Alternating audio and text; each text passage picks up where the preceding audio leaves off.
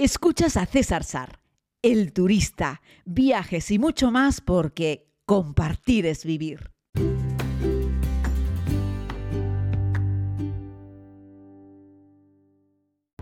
Saludos querida comunidad, les hablo nuevamente en un transporte en la ciudad de Buenos Aires, en Argentina. Por cierto, estoy pasando, si no me equivoco, al lado del Aeroparque, uno de los dos aeropuertos de esta ciudad, de la capital. Este, por cierto, es uno de los aeropuertos más bonitos y especiales que podemos encontrar en el continente americano. Era el aeropuerto originario de la ciudad antes de la creación de, eh, de, CESA y bueno pues está hacia un lado mirando al río de la Plata y hacia el otro lado directamente en la ciudad. Así es que muchas veces desde la propia pista de aterrizaje y despegue pues puedes encontrar una imagen muy bonita de la ciudad. Algunos edificios están realmente cerca aquí en, en el propio aeropuerto del aeroparque y hoy en día fundamentalmente está dedicado para vuelos domésticos y vuelos internacionales pero de proximidad. De aquí encontramos algunas aerolíneas low cost que vuelan por ejemplo con Chile eh, pero ya les fundamentalmente este es un aeropuerto que nos va a permitir conectar con otros rincones de este inabarcable país que es Argentina. Como hice en el podcast de ayer, hoy vengo con dos propuestas. Una un poquito histórica, hablando de un monumento. Ayer les hablé del Ateneo y hoy les quiero hablar directamente sobre el obelisco. Y eh, pretendo hablarles también un poquitito sobre, sobre comida, ¿no? ya que estamos aquí. Bueno, decirles que el obelisco eh, se encuentra en la avenida 9 de Julio y que no ha sido un monumento traído de Egipto, como tantos otros obeliscos que podemos encontrar en el mundo.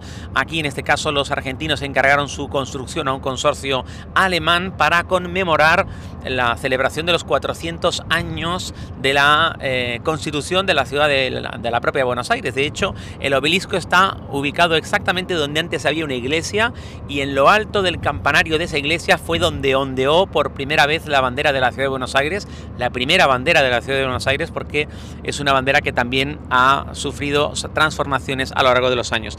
El arquitecto que ha hecho el obelisco, al cual se le encargó el obelisco, un ilustre argentino, explica que eh, se construyó un obelisco porque es una construcción eh, muy geométrica, muy noble y muy honesta y que no tiene más significado que marcar el punto geográfico donde se ondeó por primera vez la, la bandera de Buenos Aires. Construido de hormigón, pero también construido con mármol de la zona de la Pampa, eh, se hizo en extensiones, en tramos de dos metros para permitir el encofrado, el encofrado del mismo.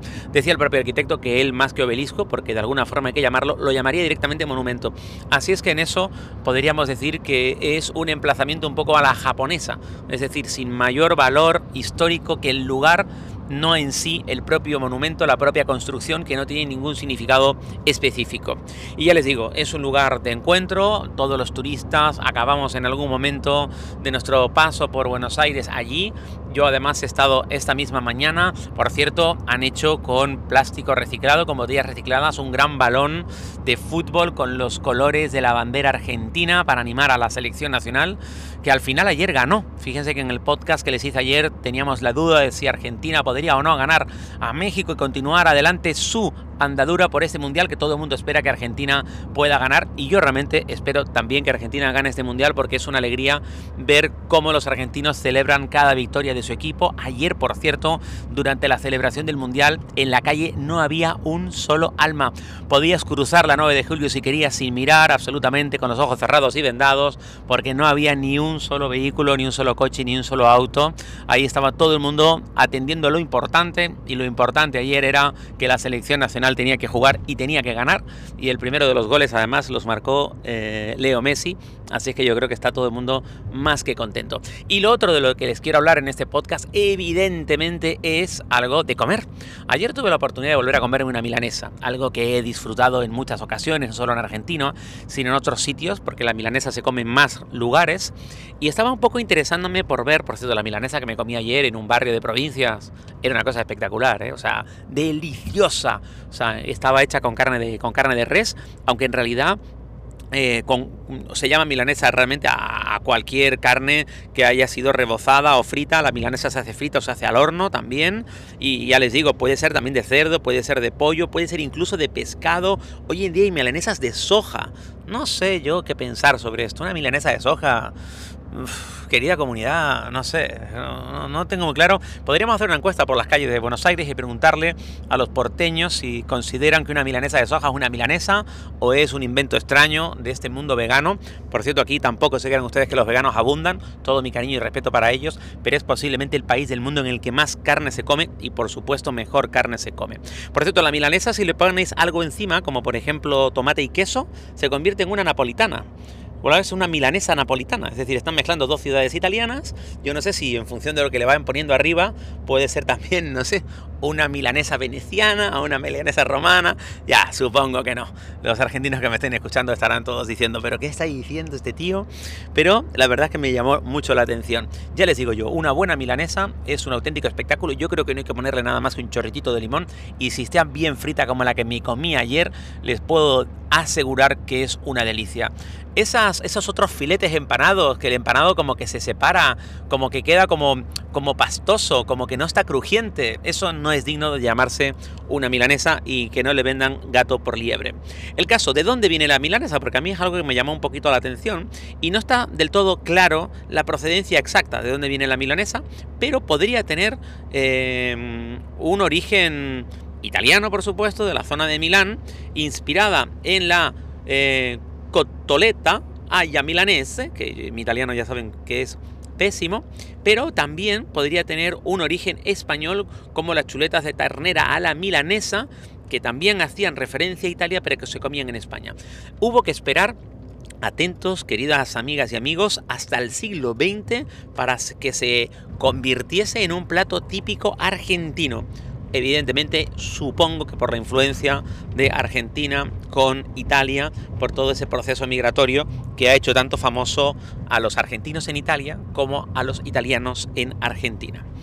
Y por cierto, decirles que esta, esta comida, llamémosla como la llamemos, eh, evidentemente les decía que se conoce como em, eh, cotoleta en Italia, pero se llama también Wiener Schnitzel, el famoso bistec vienés que se come en Austria, que está muy rico también.